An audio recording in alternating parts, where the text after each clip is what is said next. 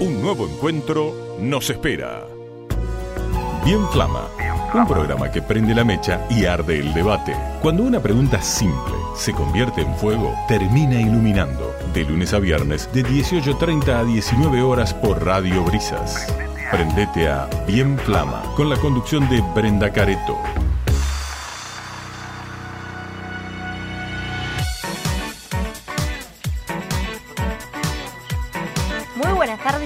Comenzamos un nuevo programa de Bien Flama. Conmigo los voy a estar acompañando desde las 18.30 a las 19 horas. Yo soy Brenda Careto y esto es un programa que va a ir más allá de lo evidente. ¿Qué significa esto? Que vamos a estar sacándonos las caretas. No es casual esto ahora que lo pienso porque mi nombre es Brenda Careto. Y, eh, ah, les quiero contar que en redes estoy subiendo los programas para todos aquellos que se lo estuvieron perdiendo estos tres días, que es arroba brencareto con doble T. Ahí subí el programa del lunes, martes y miércoles, son temones, siempre tenemos una pregunta disparadora, una problemática social, o no a veces, pero son preguntas simples que las intentamos profundizar y vamos a aprender un montón con este programa. Hoy el programa es muy, muy bueno. No te vayas, es media hora y vas a aprender un montón. La pregunta es, ¿existe el racismo a la inversa? Arranquemos. Bien Flama, quema y no se apaga. Y sí, el asesinato de George Floyd el pasado 25 de mayo en manos de la policía de Minneapolis en Estados Unidos activó un gran espejo mundial que puso a todos los países a mirar sus propios ombligos y a despertar sus conflictos raciales internos.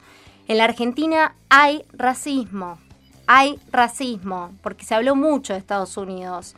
Pero acá en Argentina, en el mejor de los casos, tratamos como si no existieran, eh, o, y en el peor de los casos como, como si no fueran argentinos. Creer que los argentinos no somos racistas es no hacernos cargo de, de nuestra propia discriminación. Y así no se puede revertir el daño que nos estamos provocando unos a otros. A través del diálogo, de la reflexión, de la investigación, podemos cuestionar estos prejuicios del sentido común y construir nuevos sentidos. Hay un lenguaje que arrastramos desde la época de la esclavitud que identifica lo bello, lo moral con lo blanco y lo inmoral, lo incorrecto, lo inferior con lo negro. La esclavitud fue abolida hace 200 años. ¿Podemos enfrentar este sentido común con ese racismo tan poderoso que hay en este país? Tenemos la necesidad y obligación de intentarlo, de desarmar esos sentidos para permitir que emerjan nuevas relaciones y una sociedad más igualitaria. Según la última investigación que realizó el Instituto Nacional contra la Discriminación, la Xenofobia y el Racismo, más conocida como INADI, el 60% de las personas encuestadas opinó que en el país existe discriminación contra las personas afrodescendientes y co contra los pueblos indígenas. ¿Escucharon? El 60%, es decir, que el 40% cree que no discrimina o no se discrimina. Y se me ocurrió hacer este programa para desnudar la hipocresía en la que vive ese 40% de la Argentina que no lo aceptó. Y hoy la idea es contribuir a la lucha antirracista como aliada, pero sin apropiarme de esa lucha. Y sin entrevistar antropólogos expertos, por ejemplo. Porque ¿cómo puedo contar yo lo que es racismo si nunca lo sufrí? Yo reconozco los privilegios que tengo y por eso, si bien voy a hacer una entrevista, es una manera de ceder el espacio cuando algo no me interpela.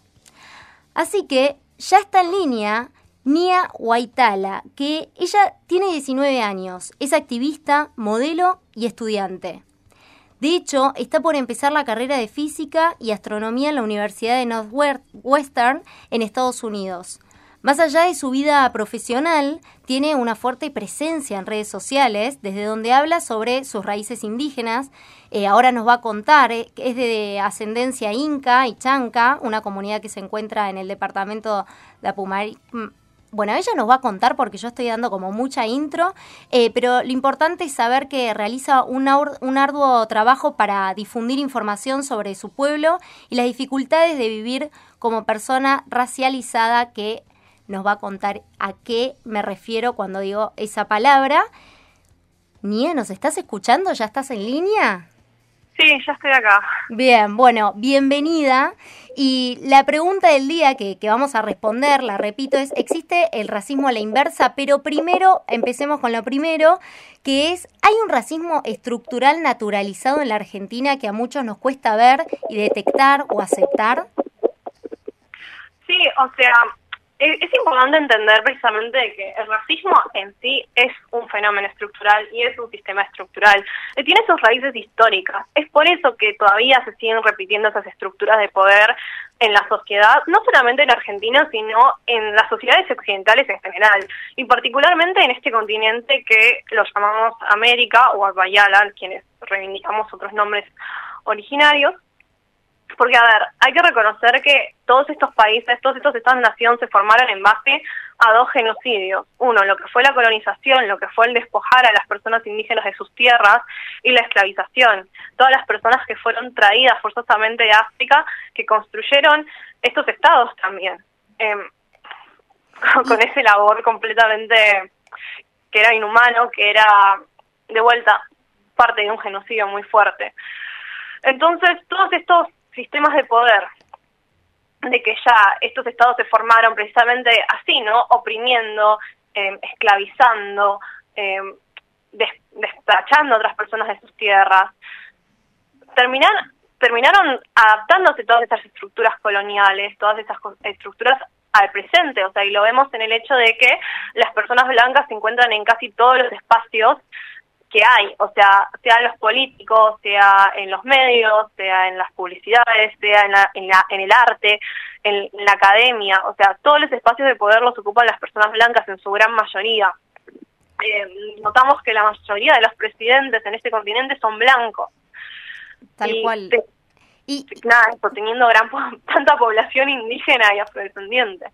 Eh, Quiero, quiero que nos cuentes cuáles son eh, las consecuencias de ese racismo que algunos no podemos ver, ya te digo, ni, ni detectar muchas veces, más que, mm, digo, alguna que otra vez en un noticiero, ponele que nos centramos en alguna noticia, pero quiero también darte el pie a que nos cuentes desde qué lugar no se suelen contar este tipo de noticias en los medios de comunicación masivos.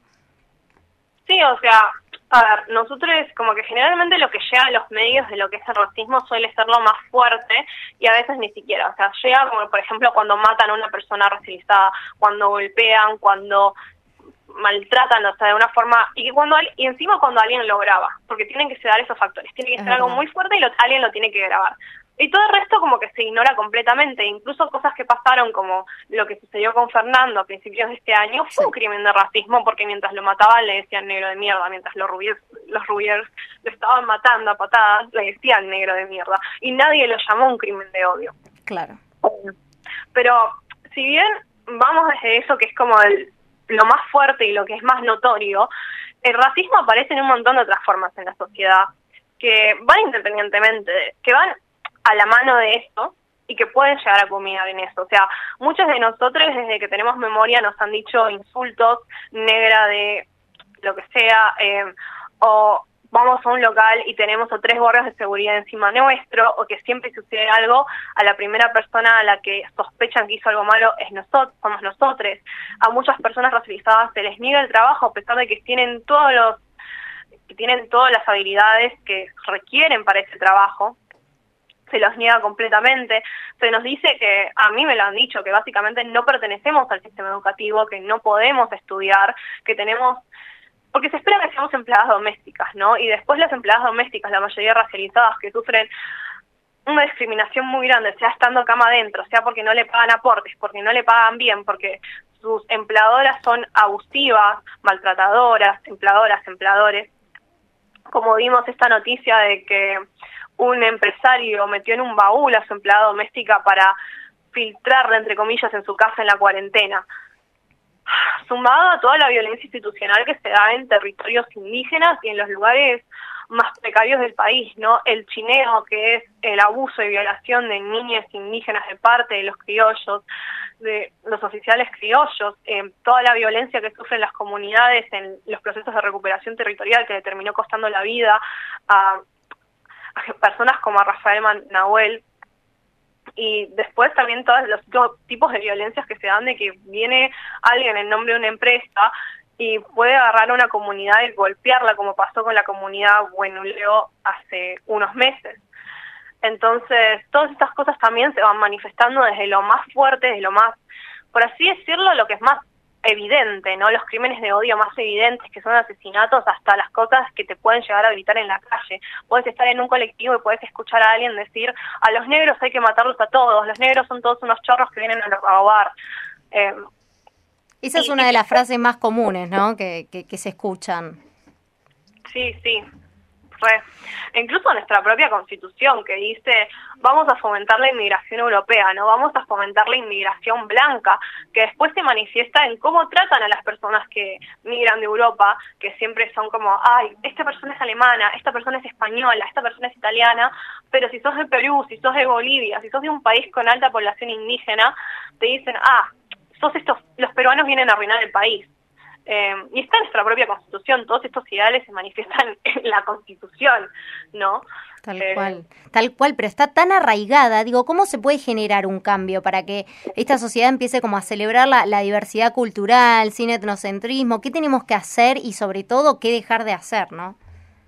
Es necesario hacerse cargo de toda la responsabilidad histórica que cargan las personas que se benefician del sistema racista, porque la realidad es que vos estás acá y que vos tenés todos estos privilegios porque tus ancestros mataron y cometieron un genocidio a todas las personas que ocupaban estas tierras y otras para que puedan tener todos estos privilegios sistemáticos que tienen actualmente. O sea, se empieza por hacerse cargo, se empieza por darle lugar a las personas racializadas que lo viven en primera persona para informarse, informarse de lo que sucede. Nuestra historia, la historia de las personas afro, de las personas indígenas en este territorio fue borrada.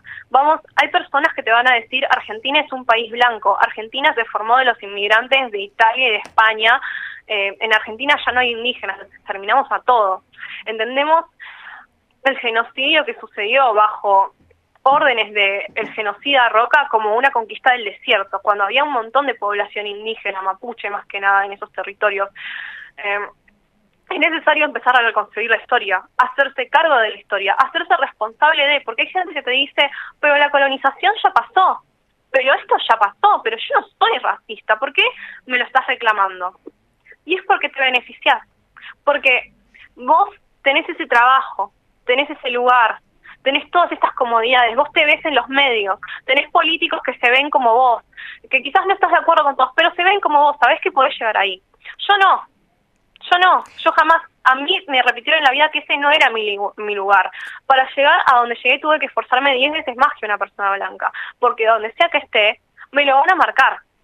yo no tengo la posibilidad de decir, para mí no hay racismo, porque salgo a la calle y me dicen negra, negra de me insultan básicamente por eso.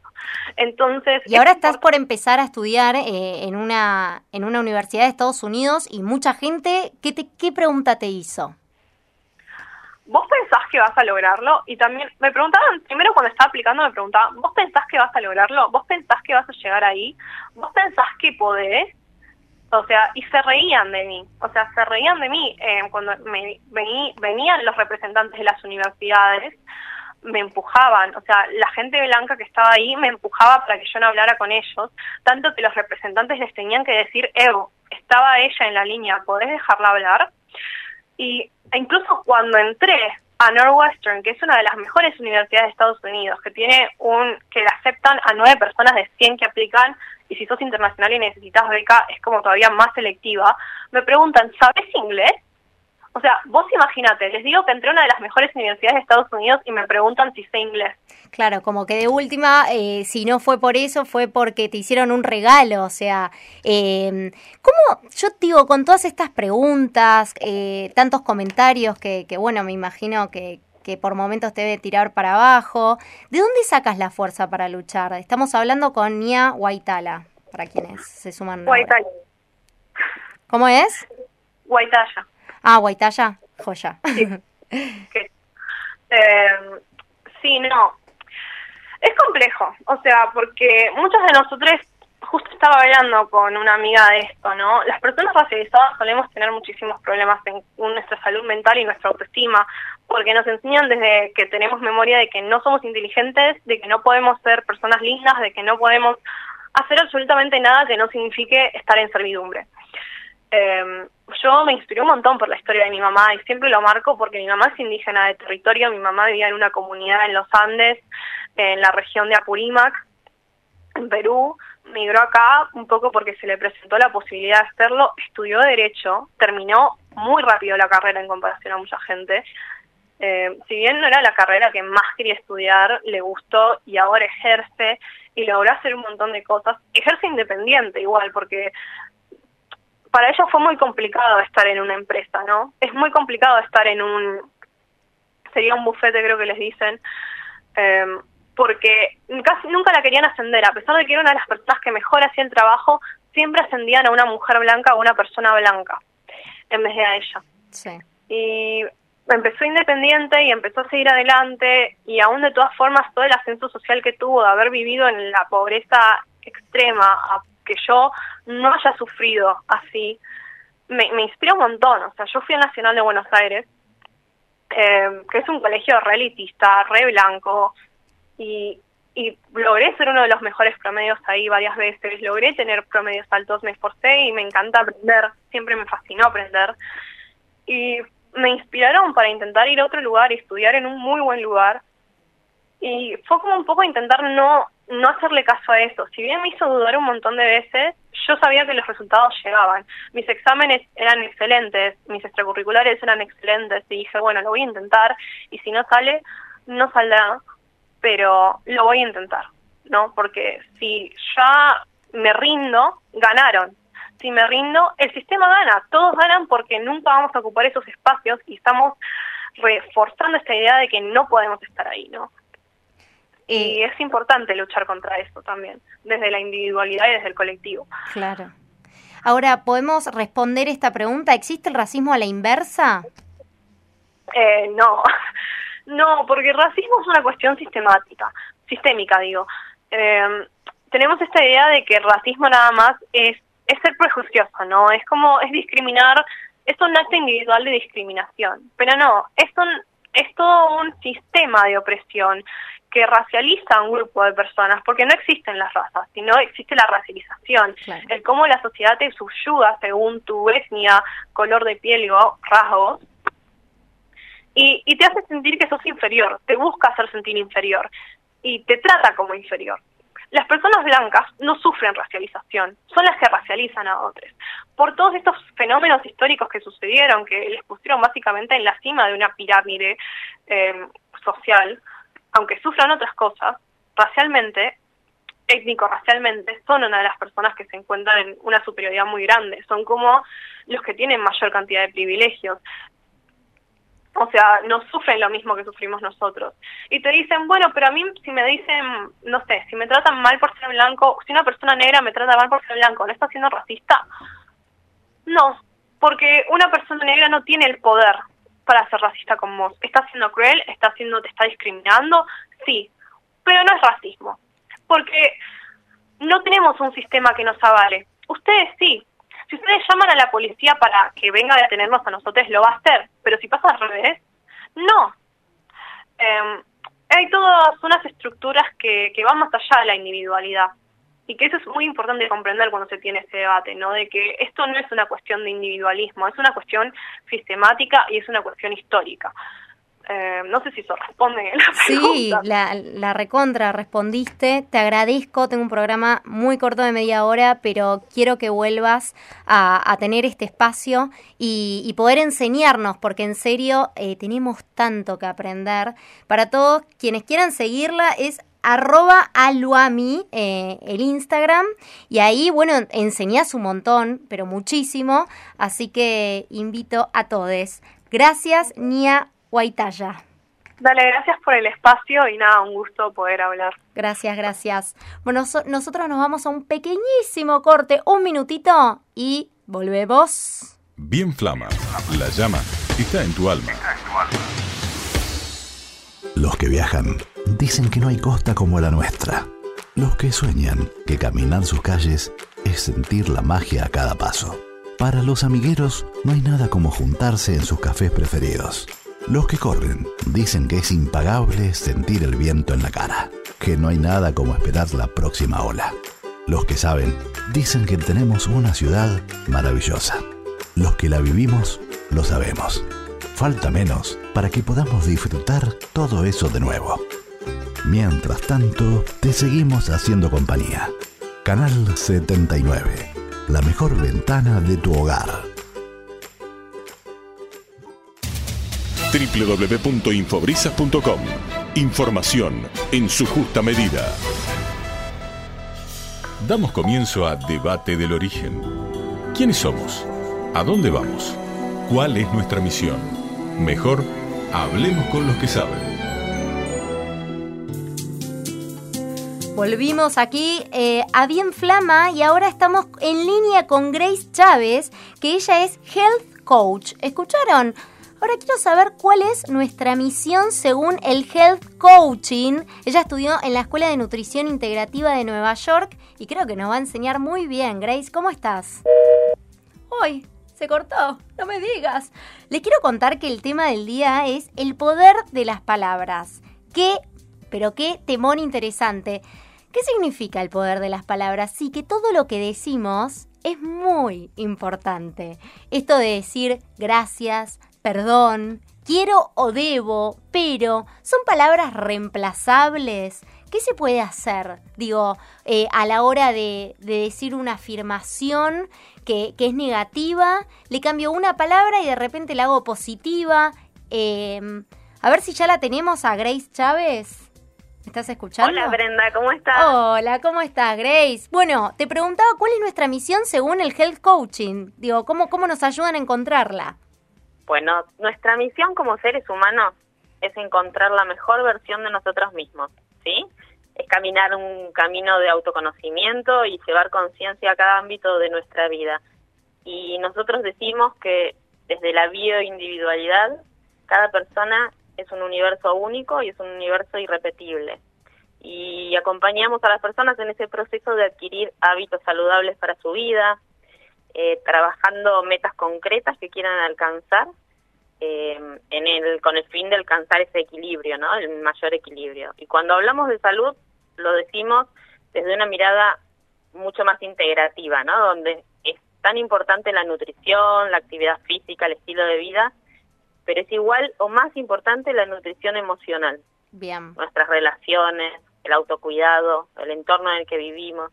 Entonces comenzamos a explorar cada una de esas áreas para reconocer cuáles necesitan ser revisadas, ¿no? Y ahí co-creamos acciones concretas para mejorar la calidad de vida. Básicamente ese sería el proceso. Me encanta, muy interesante. Y, bueno, hablando con Grace, preproduciendo esta nota, me contaba que, las palabras tienen un poder que quiero saber cuál es ese poder. Tremendo el poder de las palabras. Eh, generalmente tenemos como la concepción desde el lenguaje, ¿no? De lo aprendido, de que las palabras describen la realidad, describen los hechos. Y suponemos que el lenguaje es pasivo, que el lenguaje es inocente. Y desde esa visión, entonces, primero existe la realidad y después viene el lenguaje. Esta es una interpretación que data de, filósofos griegos antiguos y que después fue desafiada mucho más tarde con, con la, aparición de, una rama de la filosofía que se llama la filosofía del lenguaje, que empieza a sostener que el lenguaje es acción, entonces, desde el coaching hoy decimos que el lenguaje es generativo, ¿sí? Crea realidades, abre, cierra oportunidades y sobre todo es capaz de transformar nuestro mundo y del y el mundo que nos rodea. Por eso las palabras tienen la capacidad de cambiar nuestra realidad. Y yo le digo palabras poderosas a esas declaraciones que transforman nuestro mundo, que una vez dichas, viste, desde la plena conciencia. Me encantó. Y ahí es donde radica me encantó la importancia. Y, y ahora me, me, estoy dando cuenta de la importancia del lenguaje inclusivo, ¿eh? pero lo dejamos para otro programa. Eh, hacemos... es otro tema para charlar. Me encanta, pero claro que sí, que, que no, lo, no lo aplico. Mis oyentes no lo sé, ya me tienen que mandar mensajitos. Eh, vamos con un ping-pong de cada palabra. Gracias. Gracias. Gracias es una palabra poderosísima eh, ya desde, desde hace tiempo se está estudiando hasta desde, desde un lugar científico los beneficios de la gratitud. Hoy se sabe que, que las personas que practican la gratitud, que son agradecidas, son hasta un 25% más felices que el resto. Y cuando nos sentimos agradecidos es muchísimo más probable que notemos los aspectos positivos de nuestra vida. Entonces podemos lograr ver que todo esto que nos rodea es perfecto tal cual es. Me Si entendemos que cada experiencia, que cada persona que llega a nuestra vida es un maestro, entonces podemos sentirnos agradecidos y disfrutar de justamente de los beneficios, que son muchísimos, ¿no? Eh, un buen comienzo, por ejemplo, sería empezar por hacer una lista de todo aquello que tenemos para agradecer. Y te puedo asegurar que vas a notar instantáneamente cómo eso influye en tu estado emocional, en tu estado mental y hasta en tu corporalidad. Tal cual. El perdón, el perdón, uno se perdona a sí mismo, perdona al otro. ¿Cómo es esto? Oh, esta es una palabra que tiene el poder de liberarnos, ¿sí? Nos liberamos de un montón de emociones negativas. La ira, el resentimiento, el deseo de venganza. Son todos sentimientos que después se convierten en conversaciones, ¿viste? El rumiante que tenés en la, en la cabeza, que nos quitan energía, nos quitan poder. Pedir perdón o perdonarse a sí mismo es un acto de amor propio, ¿sí? también es un acto de valentía, porque dejamos de lado el ego para avanzar hacia un estado de, de mucho más eh, plenitud. Y perdonar, Brenda, no significa que validamos que aquello que nos hirió está bien, sino que soltamos ese pensamiento recurrente porque nos hace daño a través del tiempo. ¿sí? Y al, al soltarlo, nuestro estado emocional mejora y nos libera. Por eso ahí radica el poder. Quiero o debo, por ejemplo. Bueno, quiero o debo es maravilloso. Esta, esto se podría decir que son como dos posturas ante la vida, ¿sí? que son casi opuestas y sin embargo las utilizamos a diario como si fueran lo mismo, sin darnos cuenta, ¿no? sin darnos cuenta de la carga emotiva que tienen y cómo puede afectar nuestro estado emocional inconsciente. Eh, por ejemplo, cuando debemos hacer algo, nos ponemos en un lado de la obligación, ¿sí? De que, de que puede ir en contra de nuestra voluntad y que no toman para nada en cuenta, en cuenta nuestros deseos. Claro. Y, de por sí eso nos genera como un choque emocional que nos predispone negativamente. Desde el lenguaje generamos emociones, ¿viste? Como dijimos antes. Sí. Entonces, si aprendemos a cambiar el debo por quiero, ¿sí? que esa sería la, la clave, empezamos a hacernos responsables de nuestras acciones y también de nuestras elecciones. Nos empoderamos porque pasamos de ser víctimas de las circunstancias a ser protagonistas de nuestra vida. Todo nuestro mundo cambia. La motivación con la que vamos a hacer las cosas, aún esas que no nos gusten, cambian, porque vamos a hacerlos desde un lado de decisión propia. Lo elegimos. Y ese es el poder de, de esas palabras. Me encantó, nos quedamos pero cortísimas, ¿eh? De tiempo, eh, pero me hace acordar el Hoponopono, perdón, lo siento, te amo, gracias. Decime así muy cortito, ¿es valioso, vale esto? Bueno, claro, eso, eso, el Hoponopono es una técnica milenaria que viene de, de Hawái y sostiene que la persona es una conexión con el universo. ¿sí? Y tiene la responsabilidad absoluta de todo lo que sucede en su vida, no culpa de los demás ni a las circunstancias. Se considera que la solución a todo problema está dentro de, su propio interior. De hecho, la palabra Hoponopono significa corregir un error o enmendar. Y para eso se utilizan estas palabras poderosísimas que son perdón, lo siento, te amo y gracias. Bien. Y si lo intentás, Brenda, te vas a dar cuenta que en cualquier circunstancia de la vida, por más desafiante que parezca, funcionan. Lo voy a probar, ¿no? Lo vamos a probar todos acá. Así que, tal cual, muchas gracias. Grace Chávez, coach en Instagram. Eh, Health Coach, para quienes se suban ahora, el poder de las palabras. Muchas gracias a todos los oyentes. Nos encontramos mañana 18.30 aquí en Bien Flama. Reflexionó, cuestionó, preguntó y luego existió. Juntos construyamos una verdad, nuestra verdad, a conciencia.